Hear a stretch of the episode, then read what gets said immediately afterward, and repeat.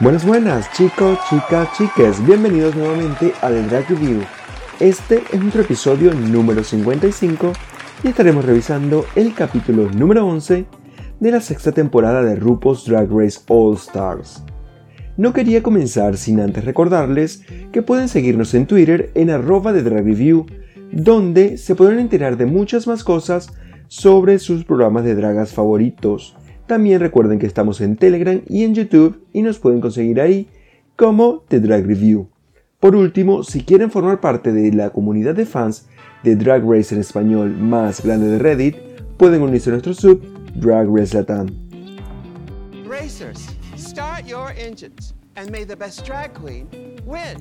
A diferencia de muchos otros capítulos, en este en específico regresamos directamente al main stage, viendo a Mama Ruth tomando la decisión de a quién va a mandar a casa y de cuál es la reina que tomará su lugar nuevamente en la competencia. Finalmente, la mamá Ruth Pollo se decanta por Eureka y le decimos adiós definitivamente a Silky Nutmeg Ganache, quien no solo ha ganado lip sync, sino que ha roto récords esta temporada después de haber ganado 6 lip syncs en una semana tras otra. ¿Ustedes consideran que esta haya sido una decisión correcta? Para mí, nada más por el simple hecho de que Silky haya ganado, no sé, 4, 5, 6 lip syncs en cadena, ya solo por eso merecía su pase de vuelta a la competencia. Pero si bien es verdad que Rika lo hizo mejor en esta oportunidad, en este último lip sync, este, no sé si me decantaría por, por una o por la otra, pero yo simplemente por el esfuerzo que le tomó a Silky prepararse para 6 lip sync y además ganarlos esos 6 lip sync, yo creo que le hubiera dado el pase directamente. Aunque obviamente Rika barrió el piso con ella en este último sync, capaz que no sé, digamos que siendo un poco justo le hubiera dado el pase a las dos y quizás bueno arreglar la eliminación para el siguiente episodio para que se vayan dos. Pero lo cierto es que al final la tía Ruth Pollo le dio la, el pase directo a Eureka y despedimos nuevamente a Silky Nutmeg Ganache. Ustedes la verdad que habrían hecho de tener el poder de elegir a una, a quién, a cuál de las dos habrían elegido. Se lo dejo ahí para que lo piensen y me respondan después de que terminen de escuchar todo este episodio del podcast. Conociendo el resultado del lip sync, vemos cómo nuestro ex top 4 vuelve al taller luego del show de Lixins de la semana pasada. Todas están a la espera de conocer quién será la compañera que regresará, pero Trinity siendo completamente sincera no quiere que regrese ninguna y la mujer no tiene la verdad ningún tipo de miedo de decirlo y la, verdad se me parece súper bien porque está clara de que ninguna de las otras merece estar ahí más que ella que se lo ha, se lo ha, se lo ha trabajado, digamos, para llegar a ese punto. Rápidamente entró la tía Pollo y nos anuncia de una, así sin vaselina, que es Eureka la que volverá a la competencia. Por su, digamos, oportunidad de coronarse y más o menos como que por una oportunidad más por luchar por esa corona. Y después de que todas recibieron la noticia de que es Eureka, la Rupollo anunció que tendríamos un mini reto luego de no sé cuántas semanas sin tener uno. Este mini reto me pareció súper, súper improvisado y bueno, supongo yo que el mini reto del photobombing solo, solo ocurrió porque Levis era el patrocinador, si no, no hubiera ocurrido. En este mini reto las chicas, como les dije, deben hacer photo, o photobomb o atravesarse en una foto de una foto de, no sé, una celebración de Pride todas usando obviamente las prendas que eh, les patrocinó Levi's para esta oportunidad, para este episodio. En sí, era tomarse una foto y ver quién lo hacía mejor, quién era más cómica para mí. La verdad, la, más cómica fue Trinity K. Bonnet, pero bueno, al final la ganadora fue Kylie Sonic Love. Y todas felices y contentas después del mini reto, recibieron la noticia de la Ruca, quien les contó que para esta semana el maxi reto iba a ser una, especie de stand, una especie de monólogo, de stand-up, de monólogo, el cual ella había decidido llamar Los monólogos del carisma, uniqueness, nerve and talent. Por lo cual, cada una de las reinas debía preparar una historia a forma, a forma de monólogo, una historia contada, digamos, que tuviera un solo tema a diferencia de los stand-up, que sabemos que el stand-up puede tratar en, no sé, 20 minutos más de 10 temas, 20 temas en este caso. Para el monólogo era solo una historia circular que contara un principio, un medio, un desenlace y un final. Y más o menos como contar una especie de historia que tuviera una moraleja al final. Eh, esta historia tenía que estar basada principalmente, o por lo menos el centro de la historia tenía que ser basada en su primera oportunidad o sus inicios en el drag algo así más o menos era de, lo que iba, digamos, eh, la temática del monólogo que tenían que preparar. Después que la ruca se fue del taller, todas quedaron abocadas o todas estaban como entretenidas escribiendo sus líneas para el monólogo. Si es por mí, yo habría apelado, o sea, si, si me tocara a mí escribir este monólogo, yo habría apelado directamente a una historia que fuera de reflexión, una historia que sentara, digamos, al jurado, que a la gente que lo viera lo sentara, lo llevara a la reflexión y lo llevara a pensar sobre el tema que se está, se está tratando, sobre el tema que les estás contando. Donde esta historia, no sé, con lo que sea que se cuente, el jurado pueda sentirse identificado con mi historia con la historia que yo estoy contando y que de la verdad puedan sentir que esa historia es cercana a ellos o que pueden incluirse en alguna parte de la historia y poder sentirla. Creo que es lo que para mí mejor funciona en este tipo de retos, porque al final del día es una, es una competencia de realidad, es un reality show, y este tipo de historias es lo que creo yo lo que más atrae a los productores y lo que más vende para mostrar en la televisión. Por otra parte, una historia que haga reír también me parece que puede ser una historia llamativa o una historia para una ganadora una historia que haga reír o que sea por lo menos cómica, es algo que yo pienso siempre entretiene al jurado y por mucho que no sea una historia tan interesante, siempre termina haciéndolos, haciéndolos pasar un buen rato y eso al final del día es para lo que la gente va a escuchar un monólogo, para lo que la gente va a, no sé, a, verte a ti a, hablar, porque a veces mucha gente se para a hablar un monólogo de una historia que a nadie entretiene o a nadie llama la atención y al final como que vas y sientes que pierdes tu tiempo.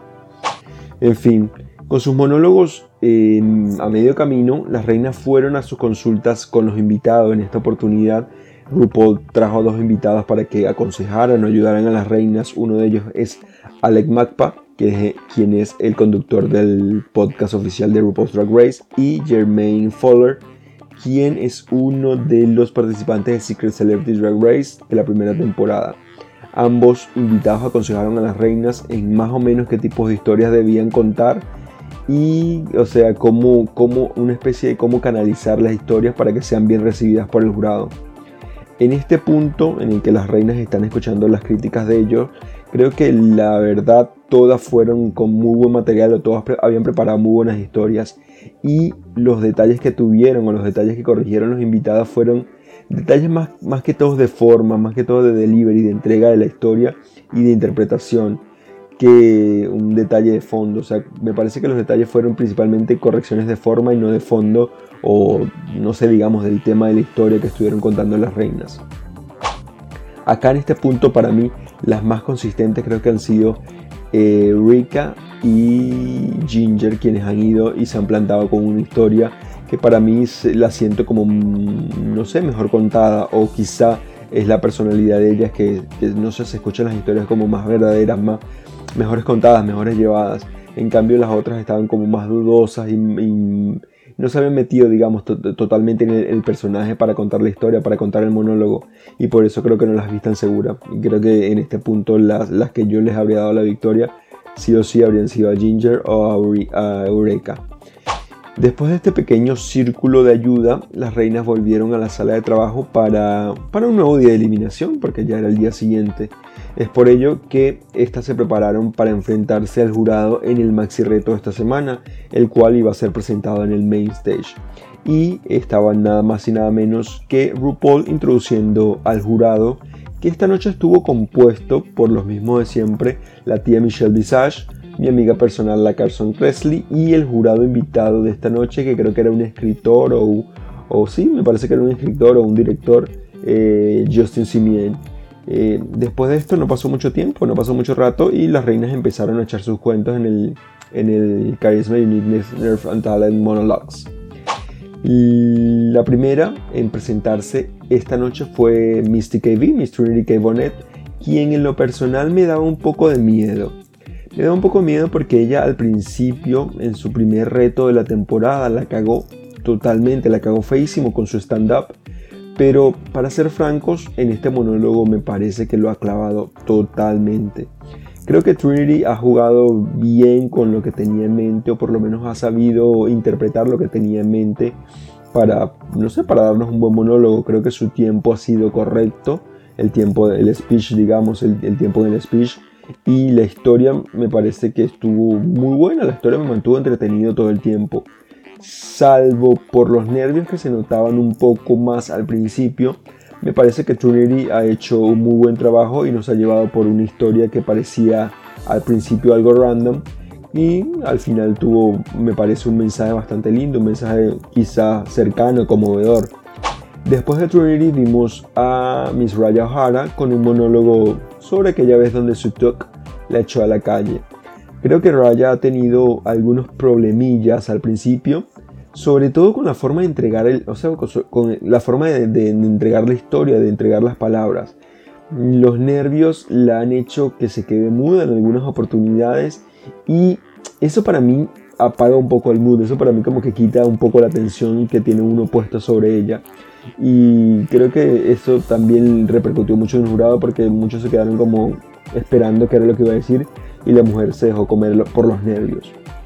Pero con todo y esto, y creo que el carisma natural de Raya le ha ayudado un poco y al final ha levantado el evento ese carisma natural que ella tiene y esa, no sé, esa, esa gracia que tiene para decir chistes y para contar historias. Y me parece que esto, esto ha hecho, sí, esto ha hecho que, que se ayudara sobre, sobre la historia que estaba contando y le ha dado un buen cierre a su monólogo. Creo que Raya ha tenido un muy buen levante y al final pudo cerrar, no digamos con broche de oro, pero capaz que con broche de plata, con broche de platino. Siguiendo a Raya, vimos a Kylie Sonic Love con una historia que estaba un poco más emotiva, pero igual me parece que estuvo hilarante sobre, sobre, su primera, sobre su primera vez en drag, me parece que fue su historia, si mal no recuerdo.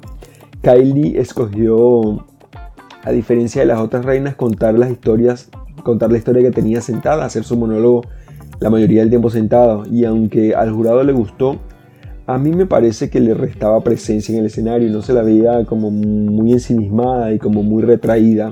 Me parece que eso pudo haber jugado en su contra para, para que este monólogo no se tan bien y creo que hacía un poco que nos desviáramos del tema, que ella perdiera la atención que tenía sobre nosotros.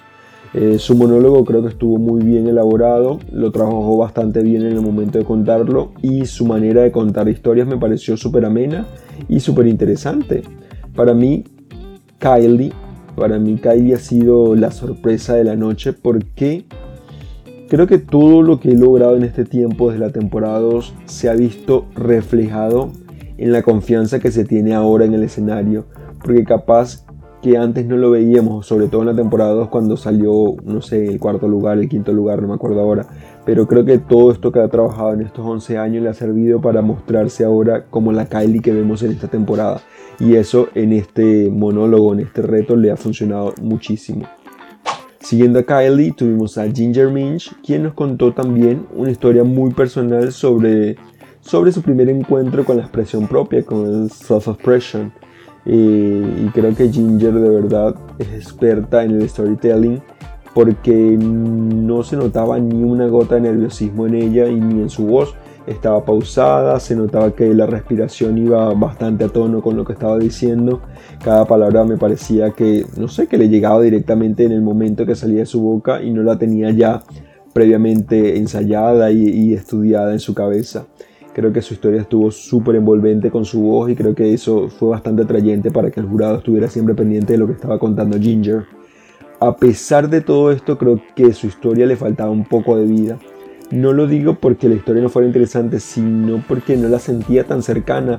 Y para mí, aunque fue casi perfecto la forma en que Ginger se paró en ese, escenario y contó, creo que eso prendía un poco en mí las alarmas de que estaba inventando todo lo que decía, porque era todo como muy perfecto y todo al final vimos las otras tres historias, cuatro historias anteriores y todas tenían sus subidas, sus bajadas, no siempre eran tan perfectas como la historia que estaba contando Ginger y por eso a mí me prendió un poco las alarmas y me pareció como que la historia no era tan real. Al final me gustó su cierre porque, porque pudimos identificarnos con su historia a través de sus zapatos, que era justamente lo que trataba la historia, y, y, ella los llevaba puesto como para darle el cierre, digamos, el toque final de la historia, y eso me gustó bastante. Me pareció que atraía mucho la, la mirada del jurado y como que hacía que tú hicieras no sé, clic, hicieras clic en el momento con la historia pudieras darle el cierre que debías, darle.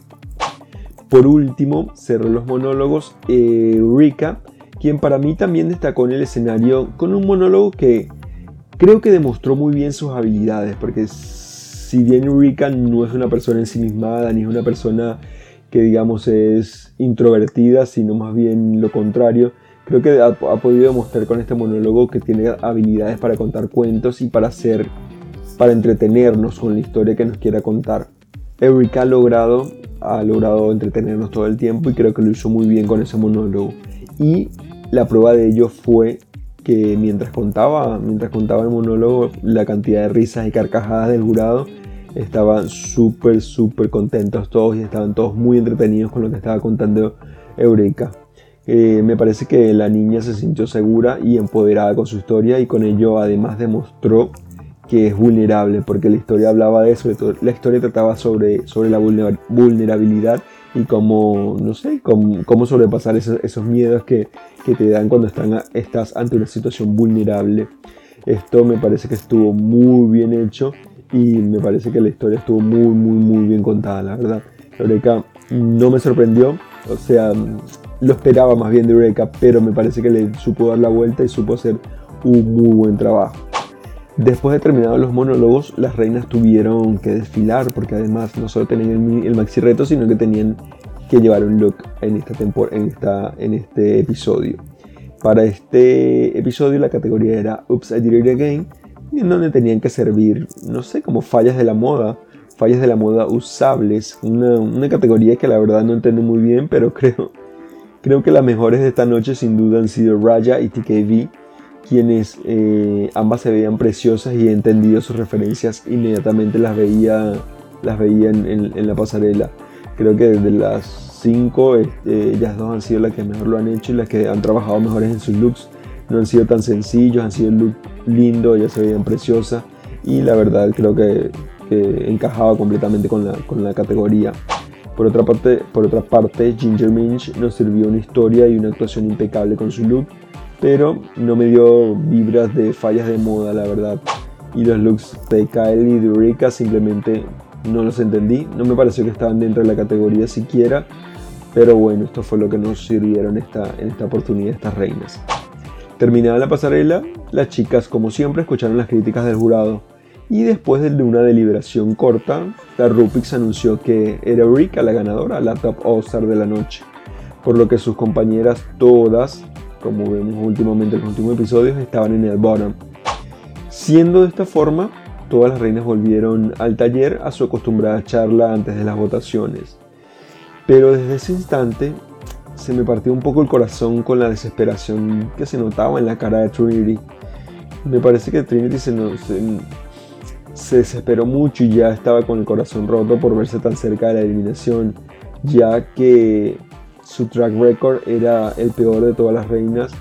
Y siendo totalmente justo, creo que, este era un buen momento para que Eureka hiciera un, buen Naomi Smiles y votara a, la que mejor le ha ido en la competencia. La verdad ya estoy un poco aburrido y cansado de que se vote siempre por el track record.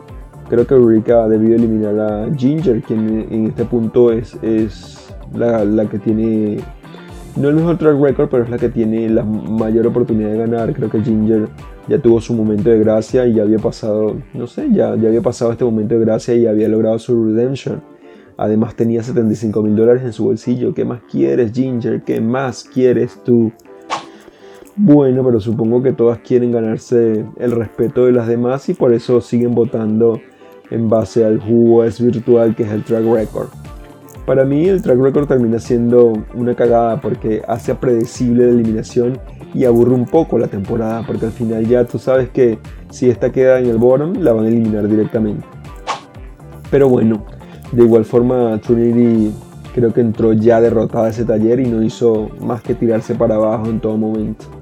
Qué lástima la verdad porque quizás, eh, no sé, Rika hubiera visto un poco más de fuego dentro de ella para quedarse, quizás la hubiera dejado.